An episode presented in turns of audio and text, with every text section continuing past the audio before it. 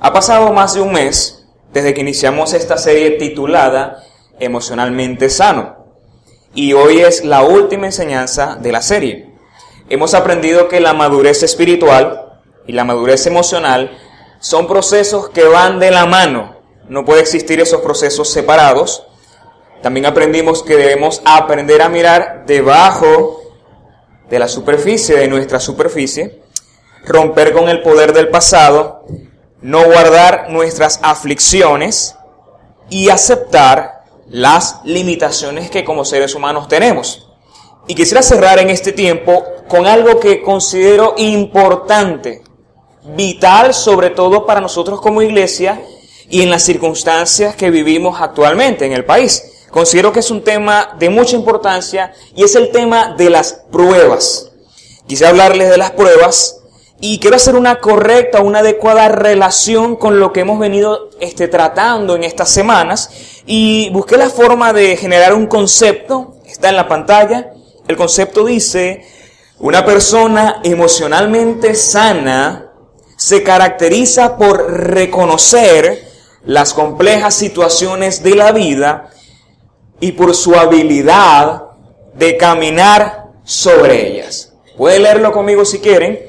Una persona emocionalmente sana se caracteriza por reconocer las complejas situaciones de la vida y por su habilidad de caminar sobre ellas. Y el texto que deseo usar en esta tarde es Santiago capítulo 1 versículos del 2 al 4, un tema enfocado en las pruebas y considero de alta pertinencia para nosotros, la iglesia, en estos tiempos. Comenzamos leyendo Santiago 1 del 2 al 4. Hermanos míos, considérense muy dichosos cuando tengan que enfrentarse con diversas pruebas, pues ya saben que la prueba de su fe produce constancia. Y la constancia debe llevar a feliz término la obra para que sean perfectos e íntegros sin que les falte nada. Vamos a leerlo nuevamente. Hermanos míos, considérense muy dichosos cuando tengan que enfrentarse con diversas pruebas, pues ya saben que la prueba de su fe produce constancia. Y la constancia debe llevar a feliz término la obra para que sean perfectos e íntegros sin que les falte nada. Quisiera comentar algunas cosas a manera de introducción antes de abordar las tres ideas que quiero compartir. Es que el escritor de esta carta este, es eh, Santiago, Muchos lo conocen como un pastor o como el obispo Santiago. Santiago vendría a ser el pastor, el obispo principal de la iglesia de Jerusalén. La iglesia de Jerusalén vendría a ser la primera iglesia que inició, donde estaban los apóstoles, donde todo comenzó a partir de allí. Pudiéramos decirle que la iglesia de Jerusalén vendría a ser la iglesia madre de todas las iglesias. Y una de las características puntuales de la carta de Santiago era que los creyentes de esta iglesia estaban viviendo una situación bastante particular. Estaban este, experimentando toda clase de problemas, toda clase de circunstancia difícil por una razón. Por su fe en Cristo Jesús. De allí comenzó una serie de problemáticas. Los creyentes en aquellos tiempos eran perseguidos, maltratados y hasta martirizados. A muchos de ellos este, les habían despojado de sus pertenencias, entraban a sus hogares, le quitaban todo. Era una intensa persecución que eso resultó en una emigración. Vemos el tema aquí de la migración en la Biblia. A tal punto que en el versículo 1, cuando Santiago saluda, dice a los cristianos que están dispersos por todo el mundo, dándonos a entender que la crisis que estaban viviendo ellos en esa ocasión era una crisis que había llevado a la iglesia a salir de sus hogares, salir de su área de confort, salir de su nación para poder habitar y vivir en otras naciones. Pero como Dios es sabio y poderoso, Él utilizó esa circunstancia para hacer que el Evangelio pueda propagarse por los demás lugares. Y podemos decir que hoy día nosotros creemos y hemos recibido lo que hemos recibido gracias a estas situaciones que Dios usó para su gloria. Pero el punto acá a resaltar es que esta iglesia estaba pasando serios problemas. Y mi pregunta en esta mañana, ¿estás pasando algún problema? ¿Estás siendo este, afectado por situaciones diversas del día a día? Levanta tu mano. ¿Quiénes acá han sido probados, están estresados, están cansados por tantas cosas? Miren para acá. Todo, ¿verdad? La iglesia de aquel tiempo estaba pasando por muchas dificultades. Algo en común para nosotros pudiéramos decir.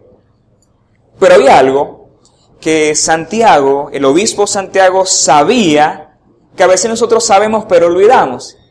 Y él cuando empieza a escribir esta carta lo hace con esa intención y era enseñarles a sus lectores, a la iglesia y también a nosotros en estos tiempos, que las pruebas, sea donde estés, sea en cualquier momento, lamentablemente nos vamos a conseguir pruebas en la vida.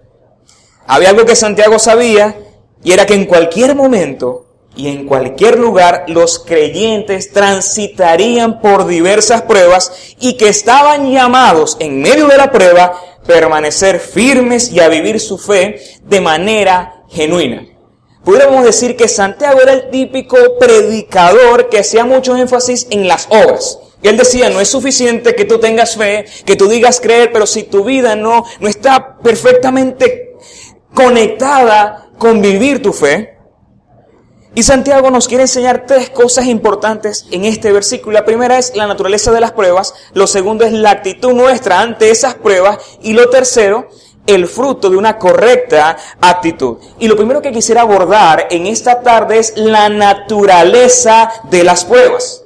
A ver, una prueba es una situación compleja, una experiencia temporal de adversidad, es una disciplina con algún fin. Y son dos características dentro de estos diferentes conceptos, incomodidad y dolor. ¿Les parece?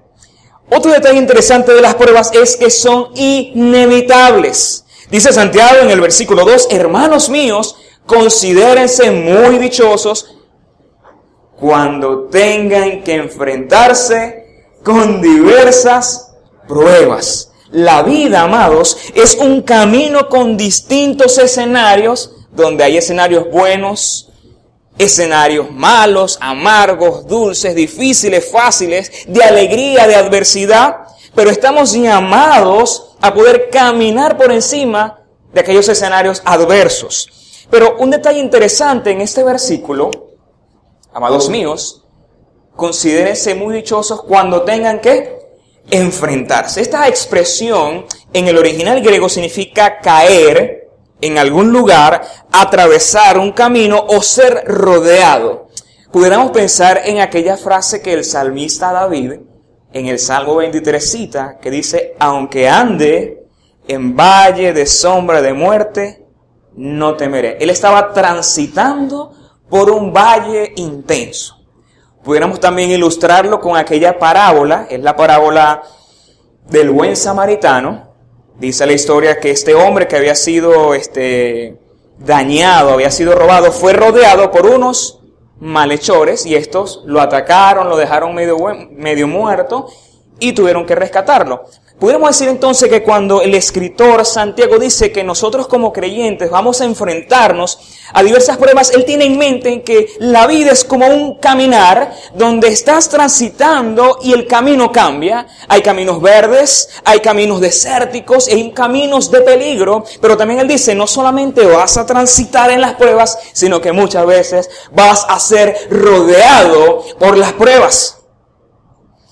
Ahora, cuando yo veo estas cosas, yo digo, wow, desde hace más de mil años nos estaban advirtiendo que como creyentes íbamos a qué? A transitar, íbamos a enfrentarnos a las pruebas. Y no solamente cualquier prueba, sino que el texto nos dice, se enfrentarán, transitarán, serán rodeados por diversas, variadas pruebas. Y esta palabra en el griego poikilo se pudiera pronunciar, significa variado en carácter o multivariado, multiforme, en el griego secular significa básicamente de colores distintos. Por ejemplo, tú ves una serpiente y tú ves su coloración, ves que tiene ciertas manchas de diversos colores, de repente ves a un ave con sus bellas plumas, un pavo real, y ves que cuando el pavo real se enamora y enseña aquella, aquel plumaje, usted ve diversidad de colores, un arco iris o los colores de un leopardo, diversidad. Santiago fue práctico para, para, tratar de enseñarnos a nosotros la diversidad de las pruebas y utiliza esta palabra para que uno entienda que las pruebas de la vida son de, de diferentes tamaños, medidas, de diferentes colores, de diferentes temporalidades. Hay pruebas que tienen un periodo corto, hay pruebas que tienen un periodo largo, hay pruebas que pareciera que vinieran una a una, ¿verdad? Te metes en una prueba, y te metes en otra, y viene otra, y tú empiezas a contarlas y dices, Dios mío, cuántas pruebas, pero hay veces donde pareciera que todas las pruebas se acumularan y llegara todo junto. ¿Les ha pasado? El apóstol Santiago, mejor dicho, el obispo Santiago, corrijo, él decía, hermanos, iglesia, se van a enfrentar a diversas pruebas en su composición, en su intensidad, y yo estaba pensando un poco en la magnitud de las pruebas y me di cuenta que hay seis tipos de pruebas y quisiera mencionarlas rápidamente y tratar de dar algunos ejemplos y quiero que me digan, me siento identificado. ¿Les parece? Trato hecho. Primero, tenemos las pruebas más sencillas que vendrían a ser las pruebas cotidianas. Tengo que hacer una transferencia, tengo que hacer una investigación en la internet, me siento en la computadora y se me fue la luz. tengo que hacer unas cosas en la casa, tengo que hervir algunos alimentos y no tengo aire acondicionado.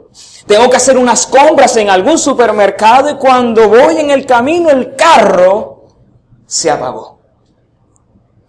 No tengo efectivo para salir, no tengo carro, tengo una decisión que tomar y no sé cómo tomarla, tengo un problema familiar sea con mi esposo, con, mis hijos, con un vecino, son pruebas cotidianas.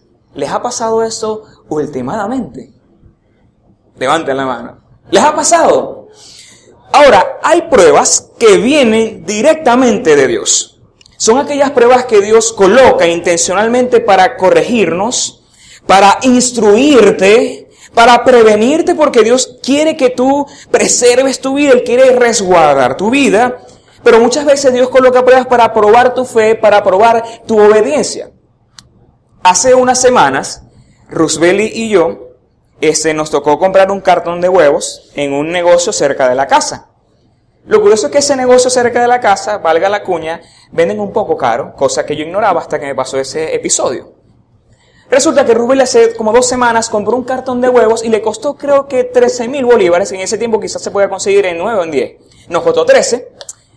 Rubelí lo pagó, pero yo como soy muy pendiente de eso, yo reviso la cuenta y, reviso y me di cuenta que no eran 13 mil bolívares que me habían cobrado, sino 1300.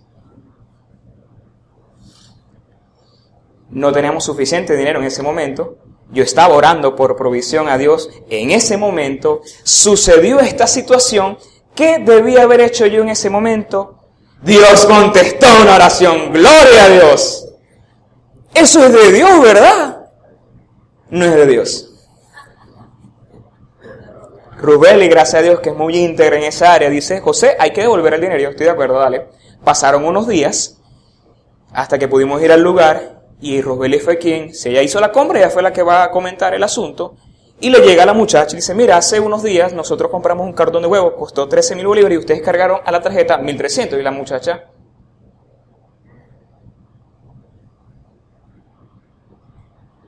se le queda mirando a Rubeli. Y yo hacia atrás de Rubeli mirándolo así por dentro riéndome. La, la, la muchacha no entendía esa codificación que mi esposa tenía. Gracias a Dios por Rubeli, ella pudo hacer eso, pero quizás otra persona con poco conocimiento de Dios dice, yo estaba orando, yo estoy pasando necesidades, esto es de Dios, Dios vio mi aflicción y Dios decidió quitar un cero. No, yo, yo no veo que la cosa es así. Nosotros entendimos que posiblemente pudiera ser una prueba. que Dios había colocado para ver nuestra capacidad de integridad y de ser obediente. Tercera prueba. Hay pruebas que nosotros muchas veces no buscamos. Tú de repente tienes escasez económica y eres responsable de tu hogar, de las finanzas y tomas una mala decisión y eso trae como una consecuencia, un resultado que te vaya mal económicamente. Y viene la crisis y hay un problema, pero tú te lo buscaste por una mala decisión. Hay que asumir, como dicen acá, asumir el barranco, asumir que decidiste mal, pero esas son pruebas que vienen a tu vida, que tú te has adentrado en ellas pero es porque tú lo buscaste, que, haya, que hay de aquella persona, por ejemplo, que alguien que fuma y luego le da un cáncer. Él provocó esa situación. Que hay aquella persona que este, hace ciertas cosas y por hacerlas indebidamente le traen una consecuencia. El punto es que muchas veces nosotros nos adentramos a pruebas porque nos hemos buscado esas pruebas y no queremos aceptar esa realidad. En cuarto lugar, hay pruebas que vienen por acciones de otros. Por ejemplo, un vecino toma una mala decisión en una tubería, la parte, se hace quizás el que no hizo nada y usted no le llega agua a su casa y tiene una semana, dos semanas, tres semanas sin lavar, usted quizás no tiene olor a flores porque no hay agua. Eso es una prueba que usted está padeciendo, pero fue producto de otra persona o decisiones que se toman equivocadamente en tu empresa, en tu hogar, en la iglesia, en tu país y que lamentablemente tú estás sufriendo, pero son también pruebas, parte de esas diversas y coloridas pruebas que la vida trae. También hay pruebas que vienen de parte de, de Satanás, la Biblia lo enseña, el diablo, el tentador, la cual nosotros los creyentes le llamamos no pruebas, sino tentaciones son aquellas cosas que te impulsan, te atraen y te llevan a cometer un pecado. Son aquellas cosas que te llevan a, a, golpear y a enfermar tu integridad espiritual. Transmito la idea. También hay pruebas que para mí vienen a ser las pruebas más difíciles. Son las pruebas intensas. Y son aquellas situaciones que desafían nuestra fe. Hermanos, yo estuve en esta semana de crisis que vivimos como país. No teníamos agua, no teníamos luz, no teníamos alimentos. Y yo sinceramente no sé cómo me sentí en esa semana.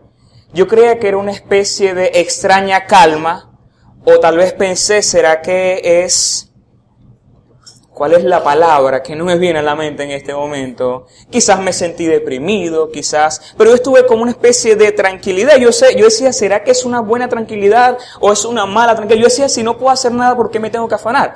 Ese era el punto. Pero yo pensaba en aquellas personas que están enfermos, que están en la UCI, que necesitan atención médica, que necesitan medicamentos, necesitan alimentarse y no podían. Que hay de aquella madre que en esa situación, en situaciones similares, tenía un hijo enfermo, delicado de salud, alguien que había perdido un familiar, son pruebas que desafían nuestra fe.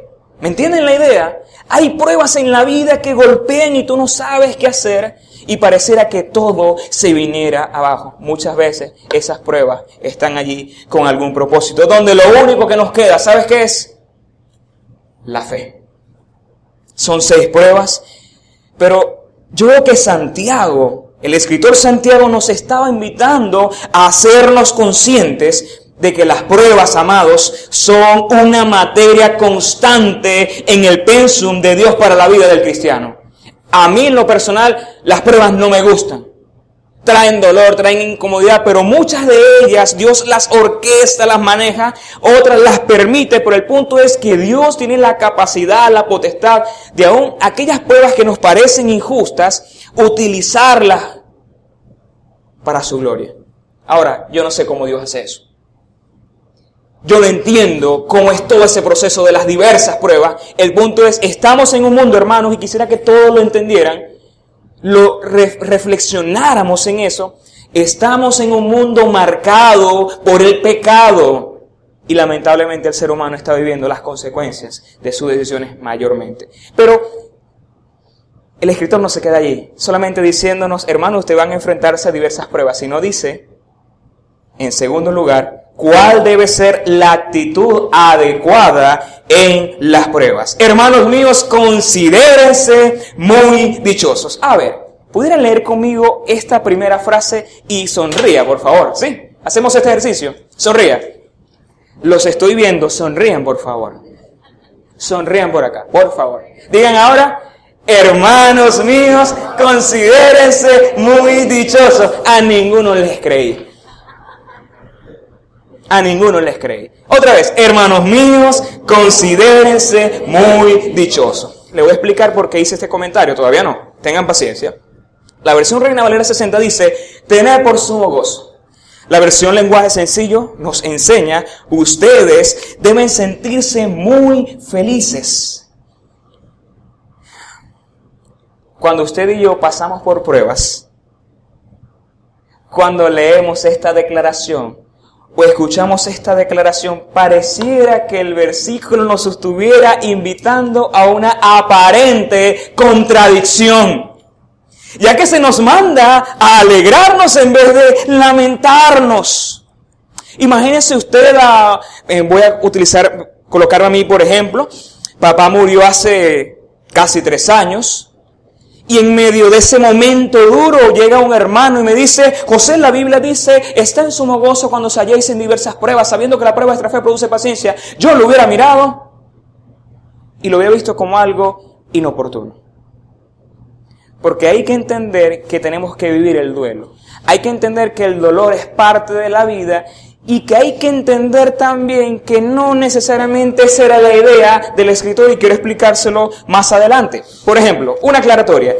No se refiere Santiago a un gozo en el dolor ocasionado por la prueba. Él no se refiere a eso. Él no se refiere a que tú tienes que disfrutar el dolor. Eso es masoquismo.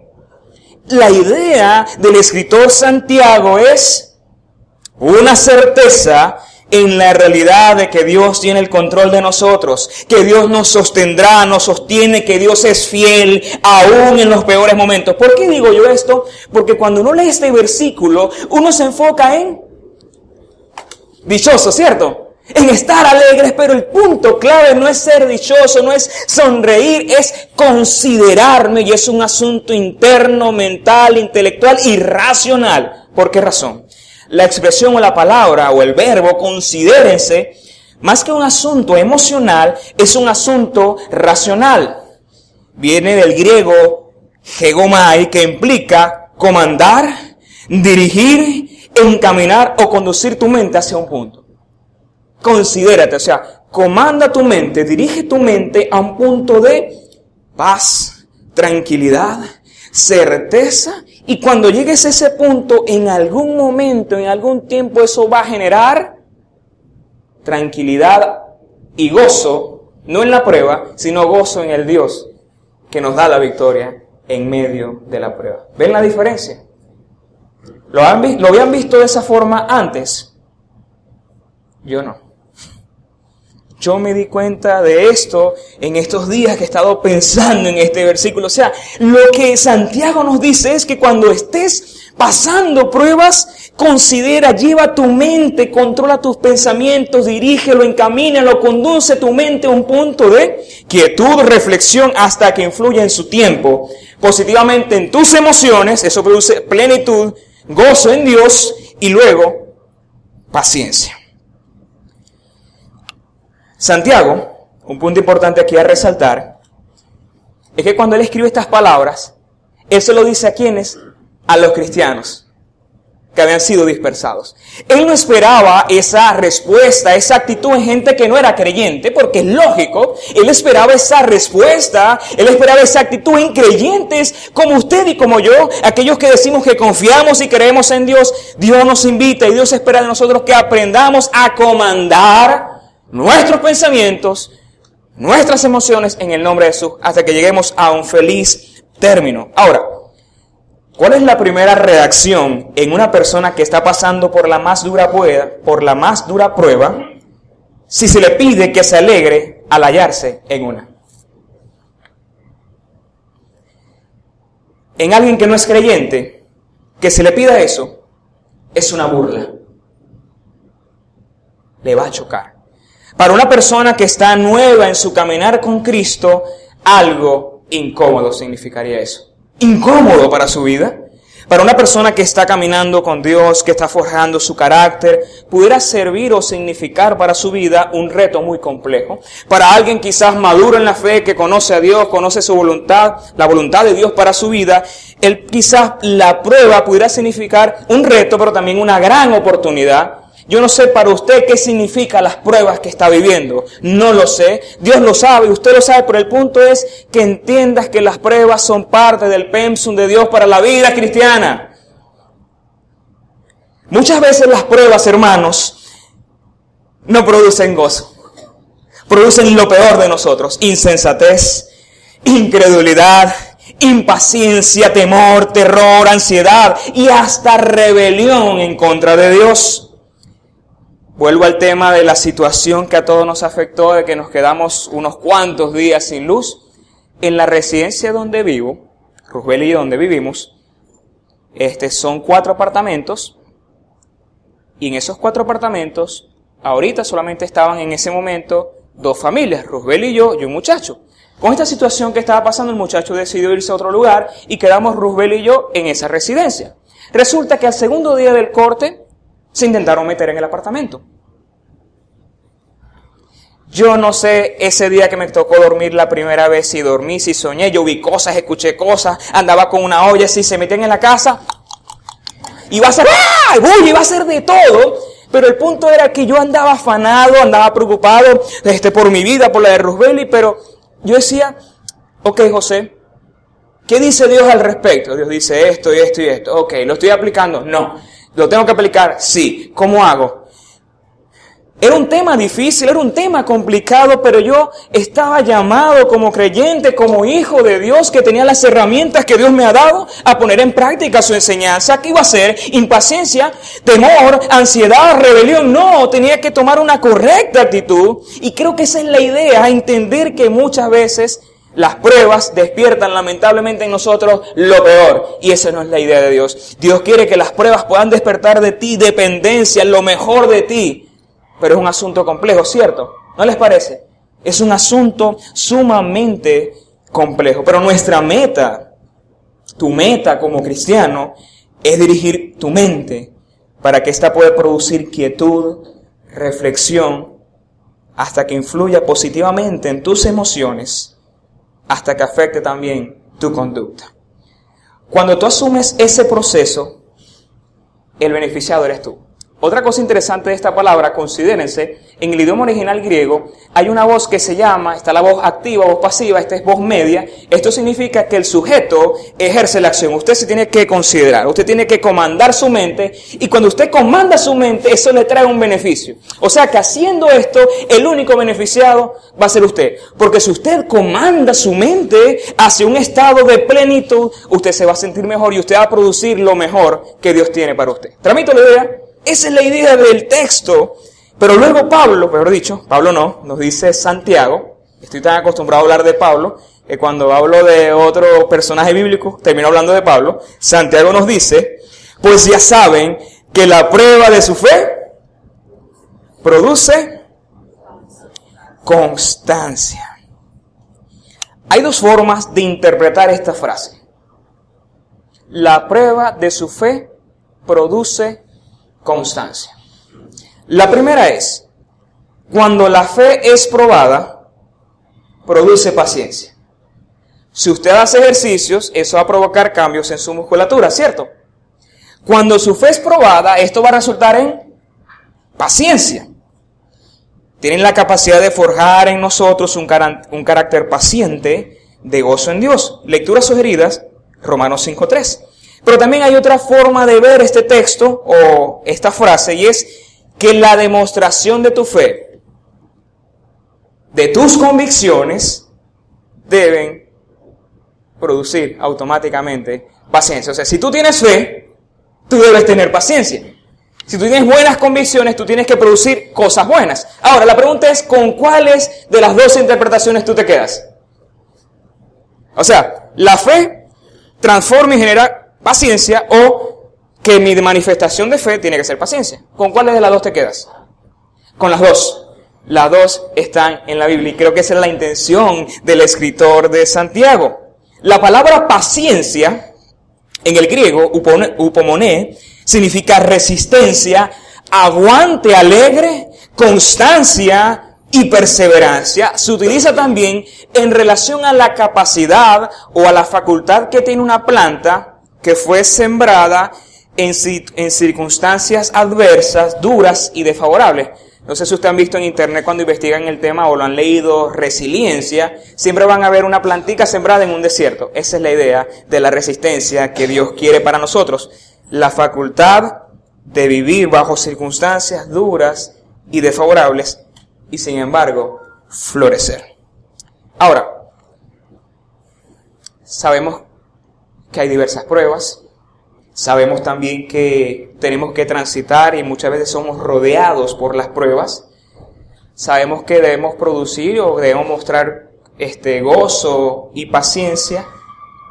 Pero muchas veces aceptamos y conocemos estas verdades, pero otras veces no las producimos. ¿Les ha pasado? Tú sabes que tienes que producir todo lo bueno, pero cuando viene la crisis, produces todo lo contrario. Tengo que alegrarme en la dificultad, tengo que tomar una correcta actitud, pero cuando llega la dificultad, entonces tú dices, ¿cómo hago? Esa es una pregunta que yo siempre me he hecho. ¿Cómo hago para manejar estas circunstancias? ¿Cómo hago para manejar las pruebas que estoy viviendo? La buena noticia es que el escritor Santiago nos da un tips, nos da una herramienta maravillosa y eso lo podemos ver dos versículos después. Y lo quisiera leer rápidamente. Santiago 1, versículos 5 y 6 dice, si alguno de ustedes le falta sabiduría, pídasela a Dios y Él se la dará.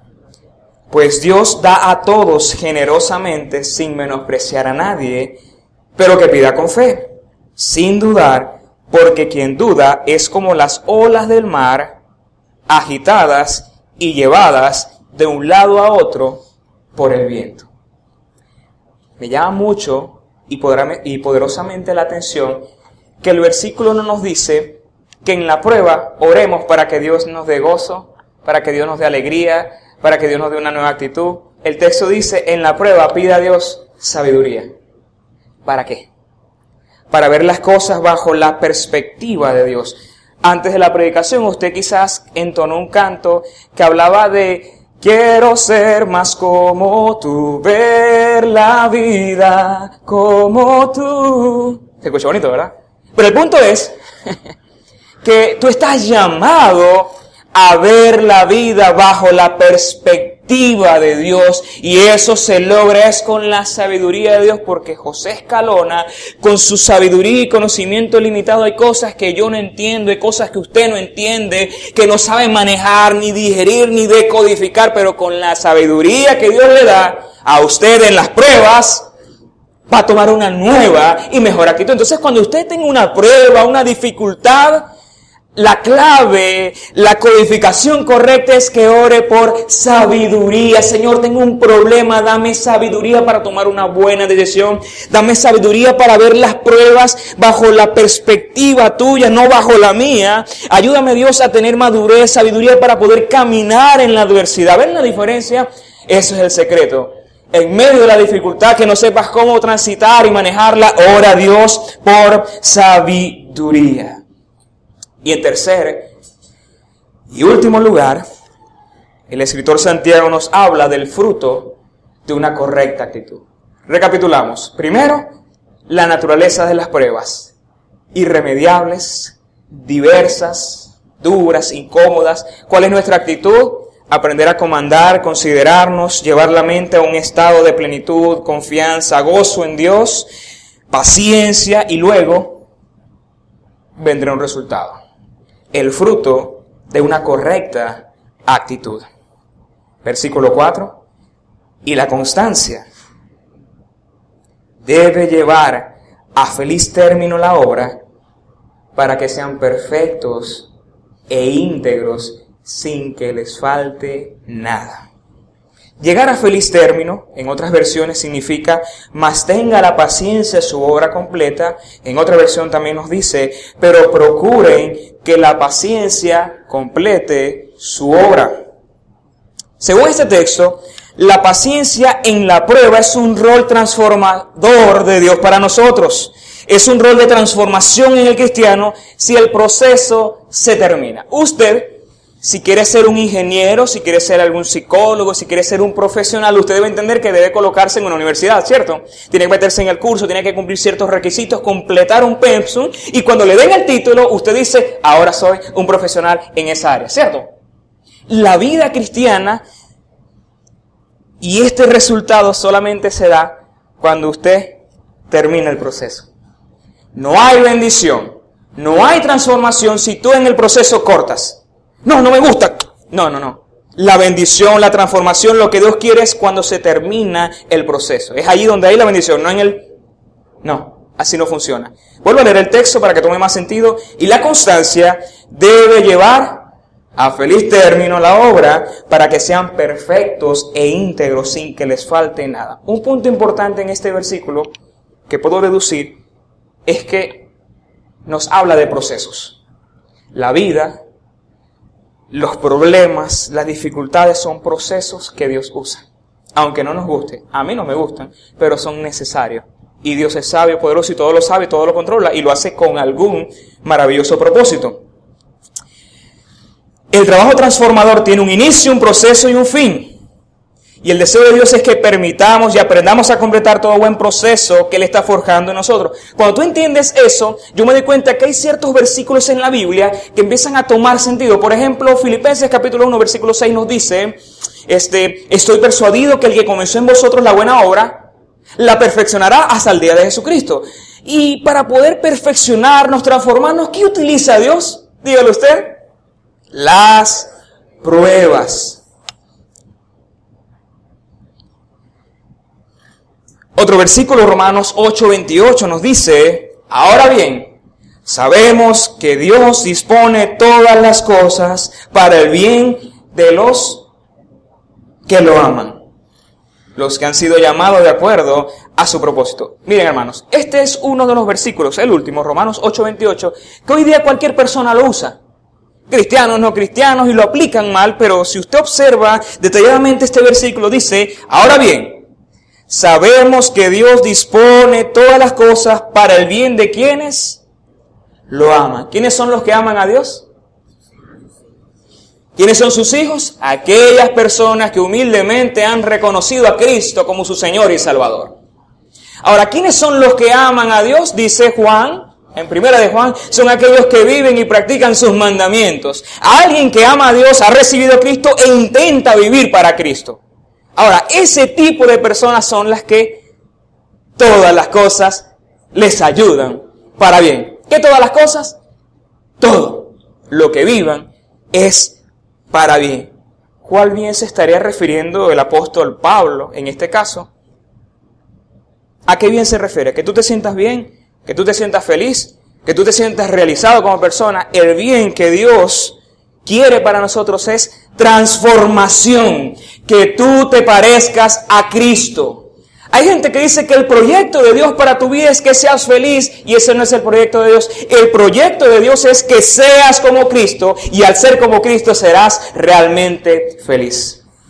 Transformación es el proyecto de Dios para su iglesia y el texto nos dice para que sean perfectos, íntegros, sin que nada les falte sin que nada le falte a José Escalona. Nos hace perfectos. Esto significa alguien acabado, terminado. Recuerdo cuando antes yo hacía casitas de arcillas y me quedaban bonitas. Y cuando yo veía esa casita terminada y le echaba la pinturita, me emocionaba y la ponía en la terminé y me sentía contento. Dios lo que comenzó lo quiere terminar. Dios comenzó un proyecto en tu vida, un plan en tu vida y Él está trabajando, Él está obrando y Él quiere hacerlo lo mejor posible. ¿Tú no lo quieres hacer así también? Ese es el proyecto de Dios. Nos hace perfectos. Esto habla también de madurez, de crecimiento en carácter como persona, como individuo que entiende sus situaciones y reacciona correctamente en un sentido de perfección para un fin determinado. Hermano, las pruebas muchas veces regulan tu carácter, transforman tu vida, te hacen humildes, te hacen agradecido, te muestra que está bien en tu vida, también te muestra que está muy mal en tu vida, te muestra que debe quedarse, que debe irse de ti, pero también las pruebas te hacen íntegro si terminas el proceso, significa completo en toda parte, perfectamente sano, plenitud de vida. Muchas veces las pruebas ensanchan nuestros corazones y nos hacen más generosos, más dadivosos, más agradecidos, porque las pruebas desarrollan carácter cristiano. Seremos perfectos e íntegros sin que nos falte nada. Quiero comentar algo, ya para ir finalizando. En esta semana que he estado pensando mucho en este versículo, lo leo, lo leo, lo leo, lo miro, lo miro, me he dado cuenta de algo y quisiera leerlo.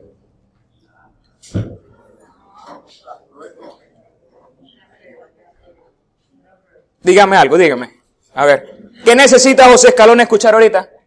Digan, digan, digan. Que siga. Que no me impaciente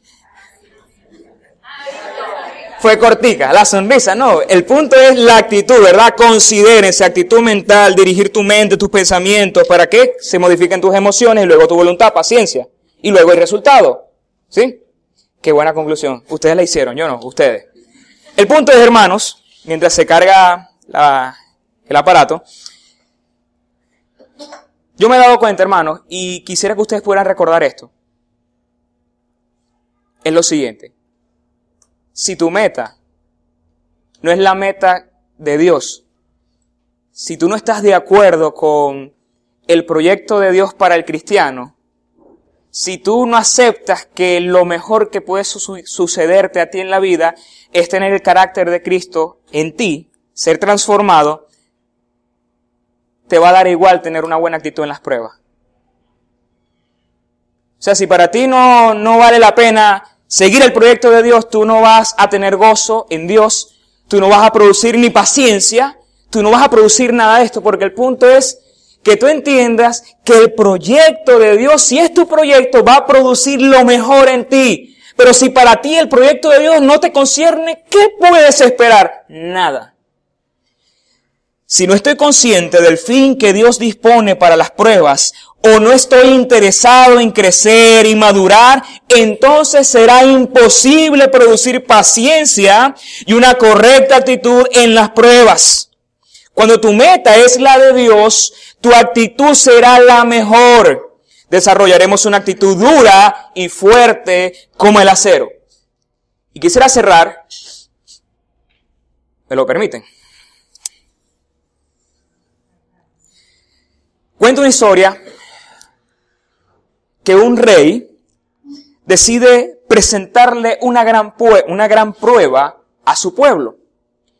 Él coloca en un camino muy transitado por su población una gran piedra. Dice, esto va a ser una gran prueba para todas las personas de mi pueblo. Coloca la gran piedra en medio del camino y se esconde con su siervo a cierta distancia. El rey con su siervo se esconde en un lugar y empieza a observar todas las personas que iban a pasar por aquel camino y ver qué iban a hacer. La historia dice que algunas personas empezaron a transitar, algunos eran del pueblo, vieron la piedra y se extrañaron y dijeron, ¿y esa piedra qué hace allí? El rey no está haciendo las cosas bien. Debería buscar a alguien para que haga mantenimiento y quite esta piedra de este lugar que hace imposible que la gente transite. Miraron la piedra, se quejaron, hablaron mal del rey y se fueron. Luego la historia dice que llegaron algunos oficiales y se tropezaron con la piedra, intentaron moverle, dijeron, nah, eso pesa mucho, que lo haga otro. Y se fueron, se quejaron, hablaron mal del rey también, se fueron. Pero luego dice la historia que llegó un campesino, este campesino venía cansado de una larga jornada de trabajo, venía con sus hortalizas, sus frutas, sus sacos, y cuando se encuentra aquella piedra, empieza a observarla, se extraña, mira el camino, se da cuenta que estaba en medio del camino, y luego de pensarlo, decide dejar sus cosas a un lado. Empieza a mover la piedra, empieza a mover la piedra, se da cuenta que era un poco pesado, se le ocurre utilizar algunos de los instrumentos de trabajo, empezó a mover, hizo una palanca hasta que empezó a mover la piedra, empezó a mover la piedra y la piedra logró este hombre, solamente él solo, con una buena y correcta actitud, mover la piedra y dejarla a un lado. Cuando él termina dice, ya terminé el trabajo. Lo bueno es que puedo transitar Y las personas de mi pueblo pueden también transitar después de esto que he hecho. Este hombre termina su trabajo, se siente contento, pero cuando va a terminar, se da cuenta que debajo de donde estaba la piedra había una pequeña bolsa. La mira, se extraña, toma aquella bolsa y cuando la abre, revisa y habían monedas de oro. Este hombre, cuando ve aquella maravillosa recompensa, abre, mira, cuenta y se, y se da cuenta que había un papelito con algo escrito dentro de aquella bolsa llena de monedas de oro. Y decía lo siguiente. Esto es en compensación para aquella persona que se tomó la molestia de mover la piedra, facilitar el paso y beneficiar a todos los integrantes del pueblo. Firma el rey. Hermanos, cuando tú entiendes el proyecto de Dios de las pruebas para tu vida y tomas una correcta actitud y comandas tu mente a una buena acción, la Biblia enseña que habrá una recompensa. La Biblia enseña que Dios derramará sobre tu vida ricas y abundantes bendiciones. Y no solamente eso, sino que Dios va a transformar tu vida. No solamente eso, Dios va a hacer de ti la mejor versión de ti mismo, para su gloria y para su honra. Y lo mejor de todo es que no serás el mismo. ¿Quieres recibir esas bendiciones? Tomemos una buena, nueva y correcta actitud en medio de las pruebas.